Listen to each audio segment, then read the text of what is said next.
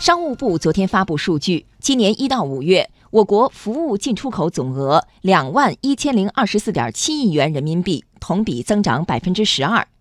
商务部相关负责人说，未来我国服务出口快速增长的势头将持续，服务贸易将保持较好发展态势。央广经济之声记者王建帆报道。数据显示，一到五月，我国服务业生产指数同比增长百分之八点一。带动我国服务进出口增速创年度新高，比同期货物贸易增速高出三点二个百分点。此外，新兴服务出口增长百分之二十三点三，占服务出口总额的比重达百分之五十二点四，比上年同期提升四点三个百分点。商务部服贸司司长冼国义，其中电信、计算机和信息服务、研发成果转让费及委托研发出口。分别增长了百分之五十六点三和百分之二十四点九，新兴服务进口增长了百分之十三点八，占比提升了零点五个百分点。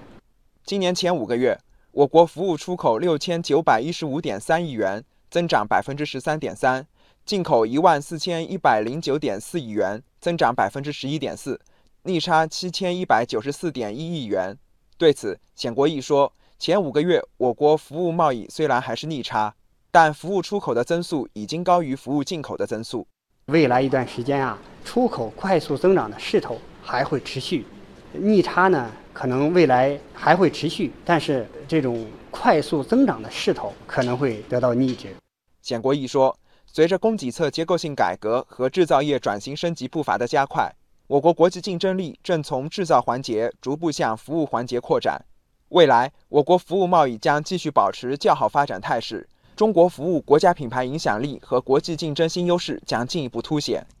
虽然服务出口的增速高于服务进口的增速，但是也要看到，长期以来我国服务贸易存在发展一直很快、短板一直存在、增长空间也一直很大的特点。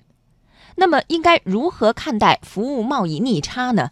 来听专家点评：我国服务贸易逆差与全球产业分工有关。未来将与货物贸易形成更好互补。点评专家：中国社科院世界经济与政治研究所国际研究室主任东燕。